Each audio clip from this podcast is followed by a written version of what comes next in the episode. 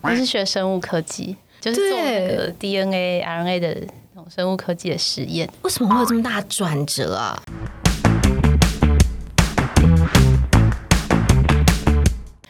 大家好，今天在我们的集资特快车呢，要来聊一个非常非常非常有趣的话题。如果呢，现在大家已经从我们的画面上面来看到的话呢，呃，或者你是用听的哦，那也无所谓，因为我们今天的画面非常非常非常的缤纷，而且看起来的时候就有一种很疗愈的感觉。那马上呢，先来介绍我们今天的来宾。在节目当中，我觉得当然最重要是我们的列车长，我们特快车特快车一定要有列车长，对不对？哈，好，来让我们欢迎 Regan，Regan 你好，嗨，大家好，我是集资特快车的。列车长 Regan。那 Regan 呢？跟我，我们今天呢，在这个节目当中邀请到的呢，我觉得这一位非常非常的特别啊！他到上海的时候呢，每一个人看到他就会说：“塞，怎么那么美？” 除了这个之外呢，我觉得呃，为台湾争光哦，台湾的这个女生真的哦，到呃国外去，或者是说呢，到中国去，然后自己一个人，我觉得能够在那边生活四年的这个时间，非常的不容易。我觉得这个呢，也是她身。上，等下我们在专访当中，大家可以去感受到一个很厉害的一个特质。我觉得她很做自己。这件事情我觉得很厉害啊！那再来呢，就是我们会来聊到，就是呃，怎么样会想要说是说哦，我在上海四年的时间，我还是想要再回到台湾，而且呢，在专业跟自己的这个兴趣当中做到一个平衡。那特别呢，也在这个泽泽的募资平台上面呢，也做了非常非常成功的这个募资。所以我觉得他的这个故事跟他的经验真的很值得来跟大家分享。让我们来欢迎你在脸书上面也可以搜寻得到他叫。黄咪子，咪子你好，嗨，大家好，我是插画家黄咪子，我觉得很酷，大家不要听他声音这样子啊，觉得哎，大家好。但其实呢，我觉得刚刚在跟他聊天的一个过程当中，非常的有想法哎，因为我从刚刚说哎，所以黄咪子就是你在学生时期啊，你就是学设计的吗？不是，不是，对他就是那种他不是，所以你是学什么？我是学生物科技。生物科技，对，生物科技不就是现在大家最夯的吗？生机类，保健食品嘛，对不对？对，不是什么疫苗啊那些，就是做那个 DNA、RNA 的那种生物科技的实验那种。好酷哦！那怎么会后来就在生物科技这条路上，然后设计桌游、平面设计，然后设计像塔罗，为什么会有这么大转折啊？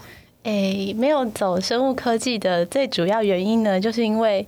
就是我功课很烂，然后真的，然后实验也都做的很糟，所以我就没有办法，没有这个能力继续走这条路。其实也追根究底，没有太大兴趣，是这样吗？嗯，我有，我有努力过啦。嗯嗯嗯，对，OK，好。那我想要再问一下哦，就是你后来就是毕业之后，然后你就去了上海吗？哎，我都换过很多的工作，嗯，然后我进过出版业，第一份工作是出版业，是去。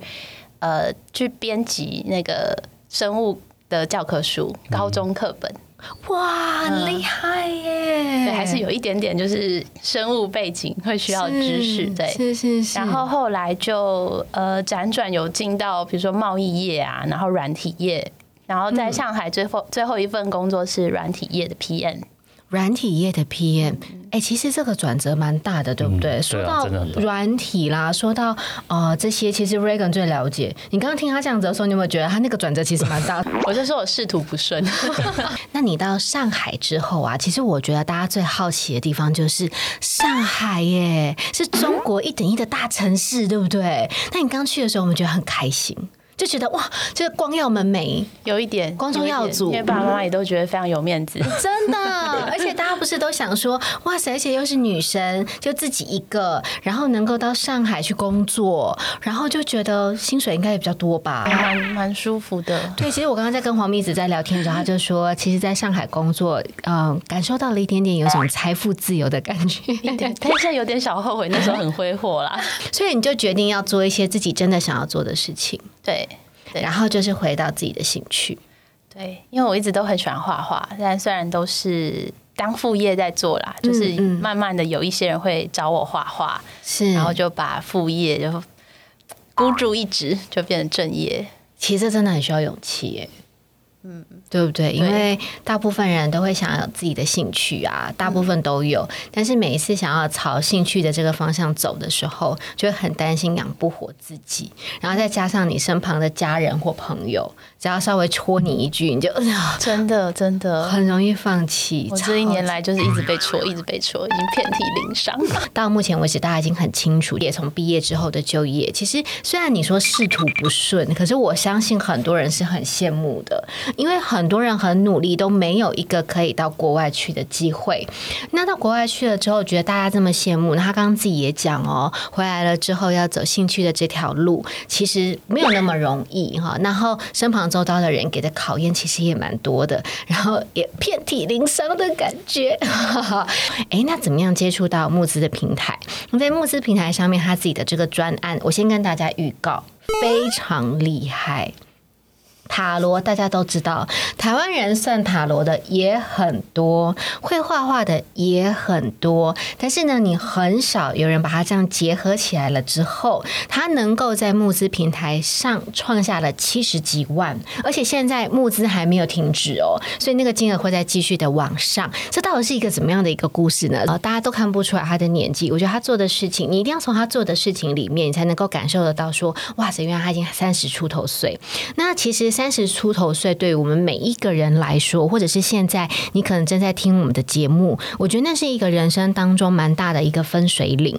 那个分水岭就是在于你还要不要再去追求你自己的梦想，你要不要追求自我的最后一点机会跟时间。通常你人不会在三十五岁过后还说。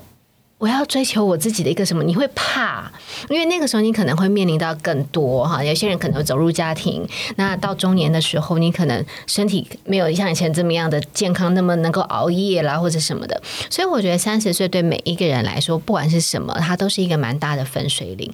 那在三十出头岁的时候，决定从上海待了四年哦，那回到台湾，然后做自己真的有兴趣的事情，而且呢，这个有兴趣的事情呢，就是。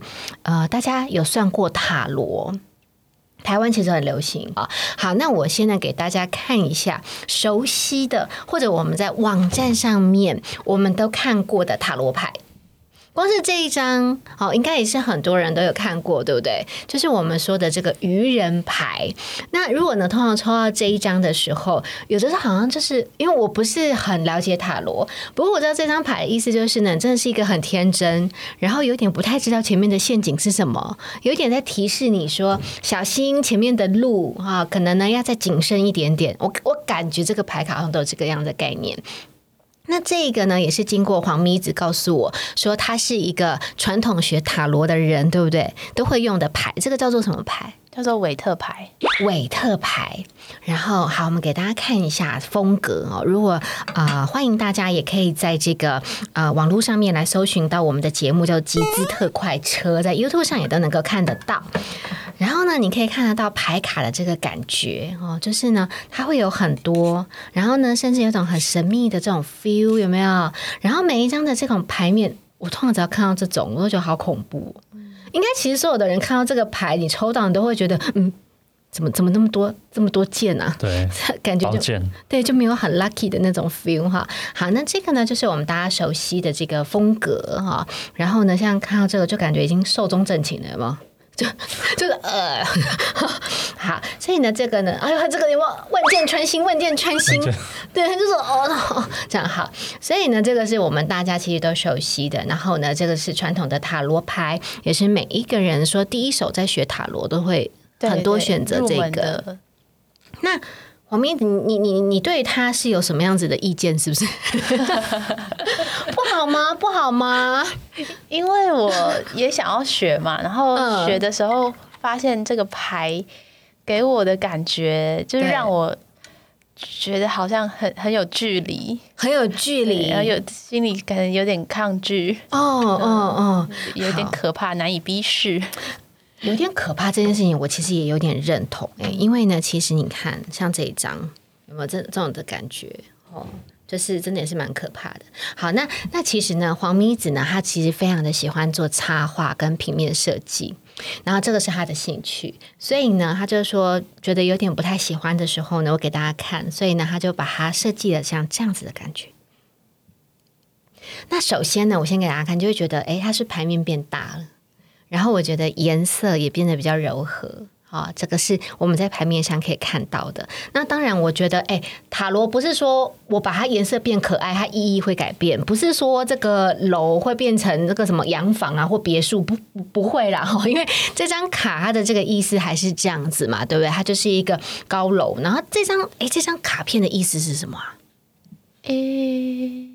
有点忘了，要看一下我的解析。好好好好好，OK。那其实呢，像在这样子一个牌面当中呢，我想让大家了解，就是说它在整个这个绘画的上面的一个不同。然后呢，背面的部分也不一样哦，对不对？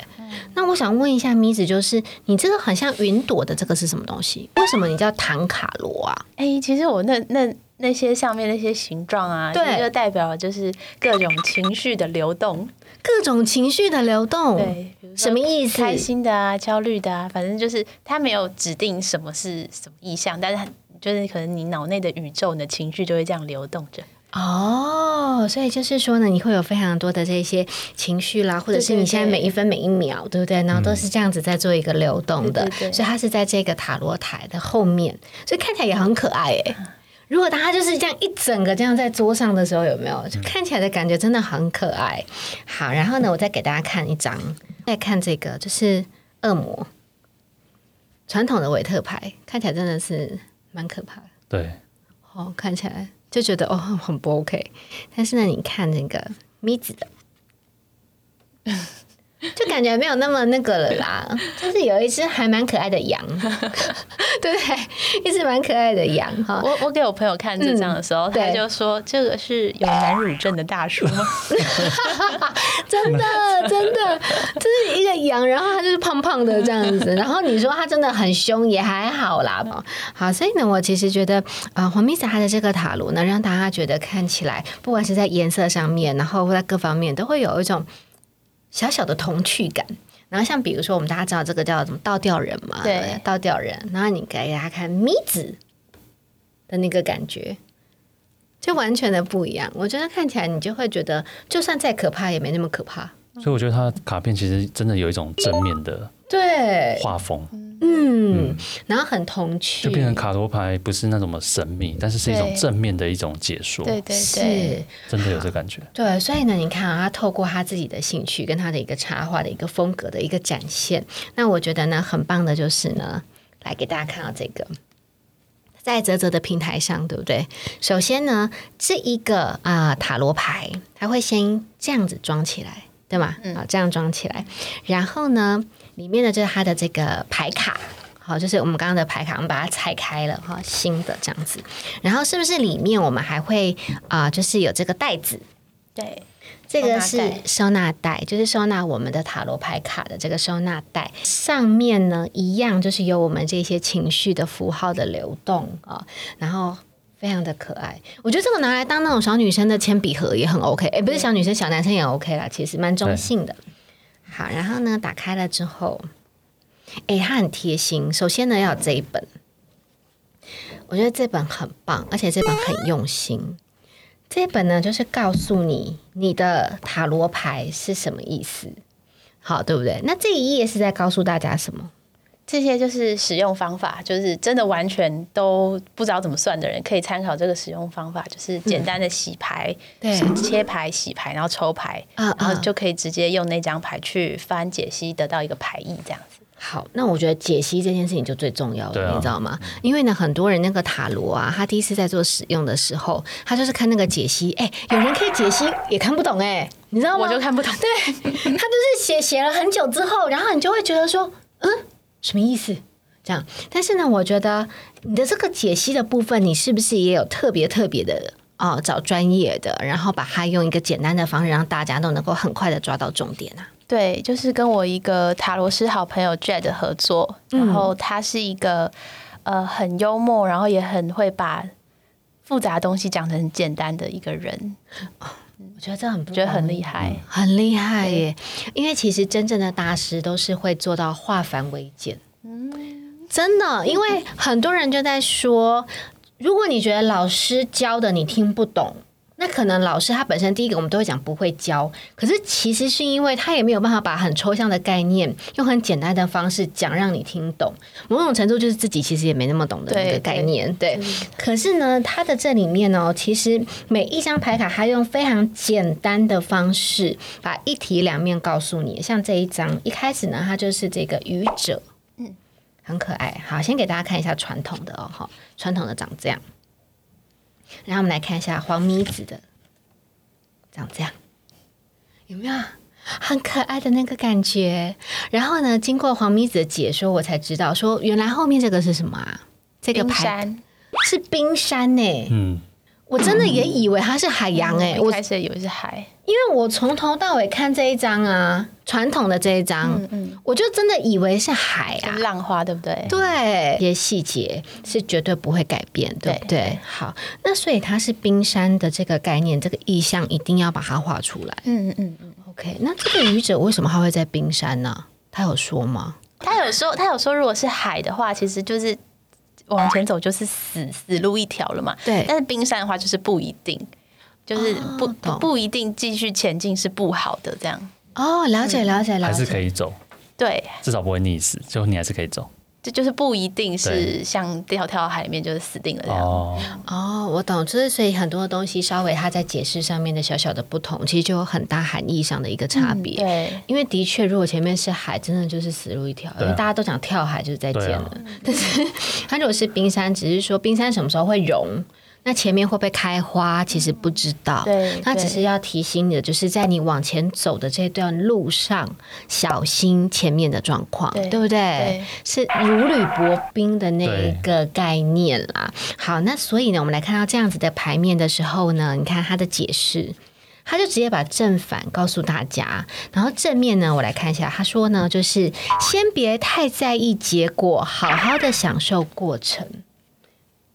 很好哎，我觉得很好学哦。如果初学者要学的话，那反面的意思就是不要太鲁莽，才能避免做出不理性的决定。那我觉得这样很厉害啊，因为其实你在学的时候，透过牌卡，然后呢，透过这种简单的这个说明，甚至大家如果就是在坐高铁或者是在等公车，有没有坐捷运的时候，你先把这一本拿起来这样看一看。好像你很快的就会抓到了塔罗的正反的最主要的意义，然后是不是抓住了之后，你再把它用到生活上去延伸，人人都是塔罗大师，对不对？就比较容易上手啊。比起我们传统的这个韦特牌，你会觉得容易很多。难怪你在泽泽的平台上，你可以这么快的时间，我觉得就获得了很大的一个认同，哎。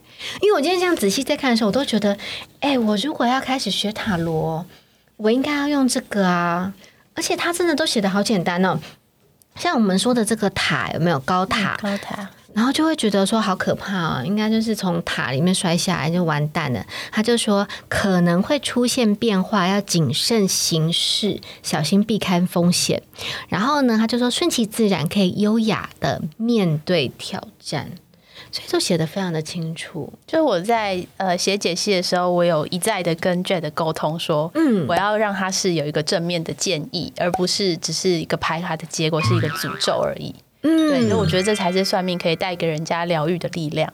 对，因为其实如果那个牌面的意思非常恐怖的时候，就是就像我们的那个黄明一直说的诅咒，对，就觉得我干嘛算啊？就是那边自己触眉头，真的会觉得很可怕。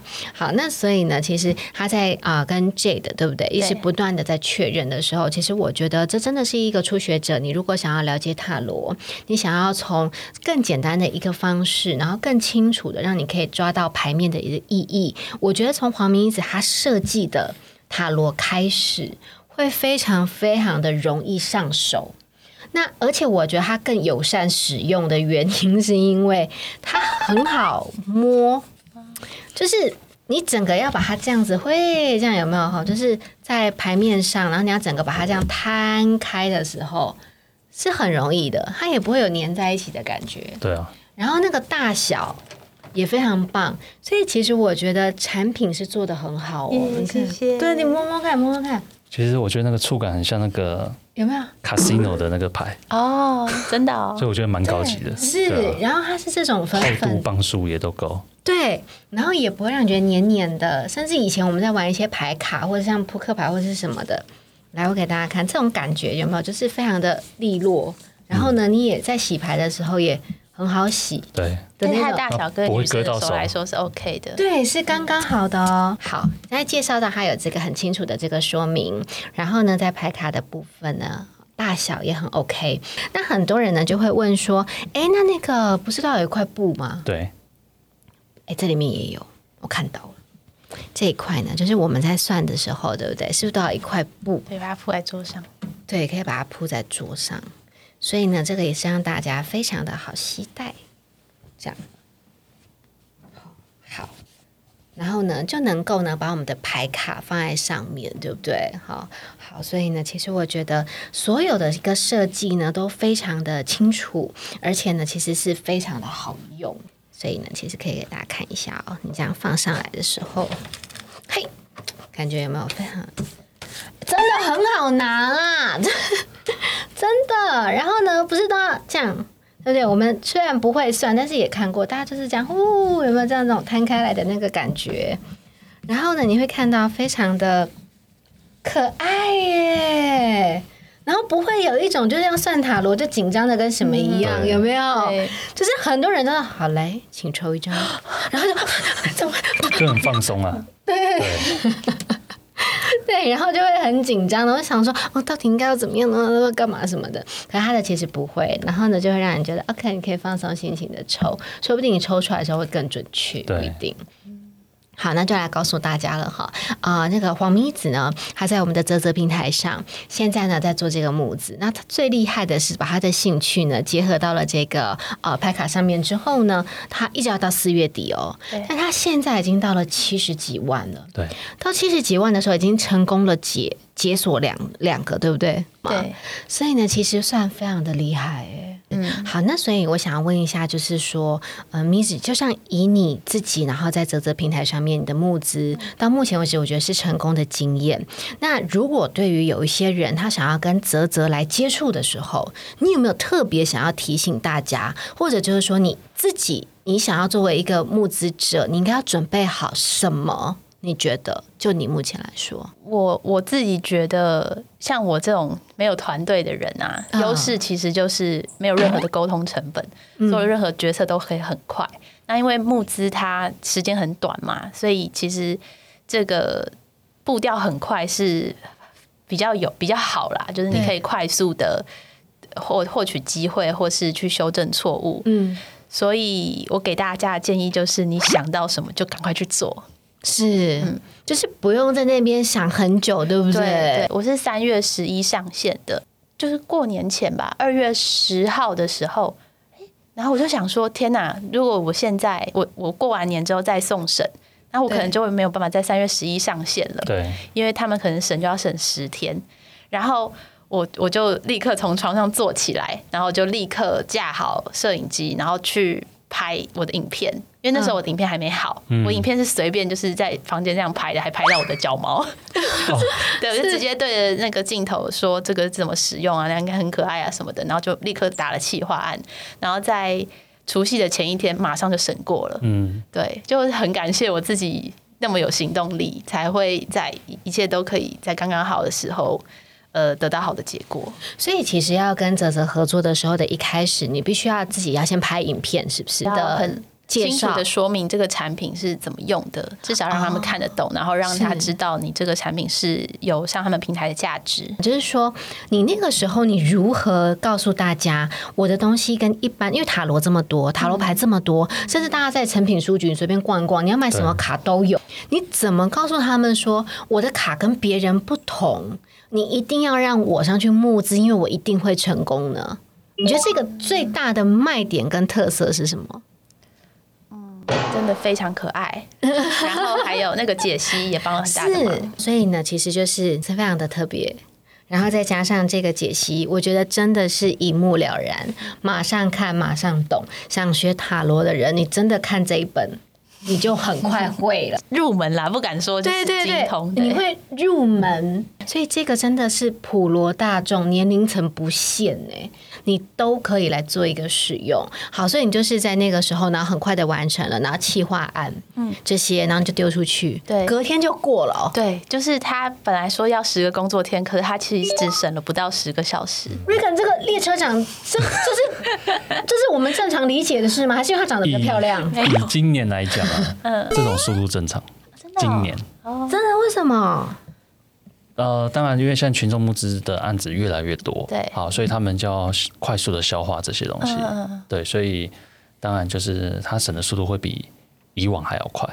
对对哦，原来是这样子，所以呢就会有蛮多的一个商品在上面这样。然后呢，那他有没有就是后续就在问你的，就是说，哎，那包含你要去找谁帮你制作牌卡啦什么的？没有没有没有，这一切都是要自己自己负责哦，真的。所以你就去找了这些就是印刷牌卡的印刷公司。对。那最后我要问一个的就是，刚刚有说泽泽没有帮你投广告哦，那你广告怎么办？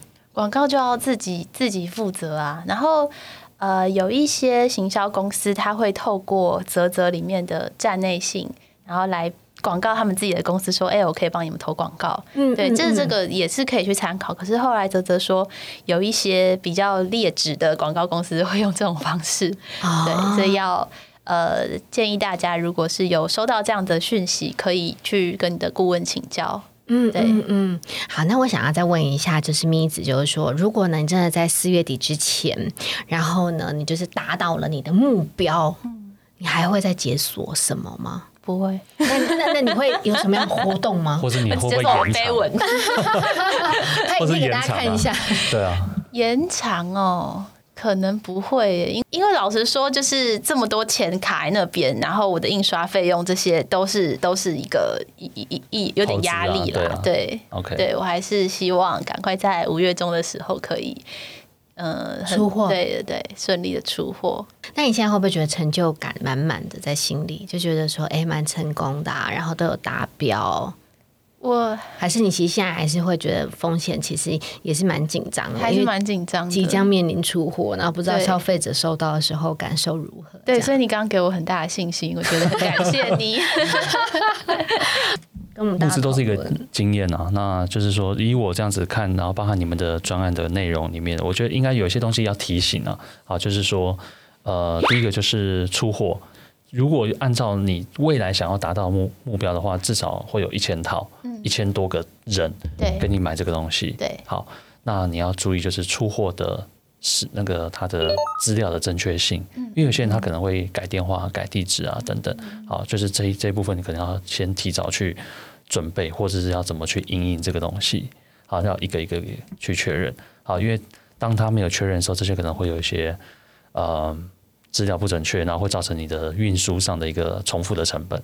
像你这个这个说说明书，好，可以做成数位版的，嗯，哎，就是像未来大家可以扫描 QR code，然后就可以在手机上，它可以自己存下来，就是随时进去看。嗯嗯，对，这也是一个小小小的建议啊，嗯，是蛮好的呀哎，我有做一个线上占卜网站，就是也是当成一个宣传，因为塔罗七十八张嘛，然后把其中。前二十二张大牌做成线上占卜网站，这个占卜网站应该也算是有帮助我推广。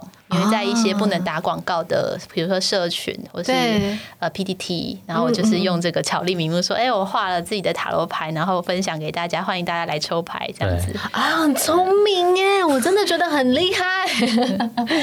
好，所以呢，今天在我们的集资特快车当中呢，列车长 Regan，还有呢我们的特别来宾黄咪子，也跟大家呢分享了非常多他的一个募资的经验。所以呢，任何有想有梦想，今天咪子也跟大家讲。你想要做，你就去，不要管会不会拍到脚毛，就是赶快去做，做了你就有机会，你就会成功。你看，我们从过年到现在才多久而已，对啊，他就已经募到，他就已经准备开始要去执行了。所以呢，动作真的要快，行动力也要快喽。哈，好了，那谢谢大家，我们下周见啦，谢谢大家，拜拜，谢谢。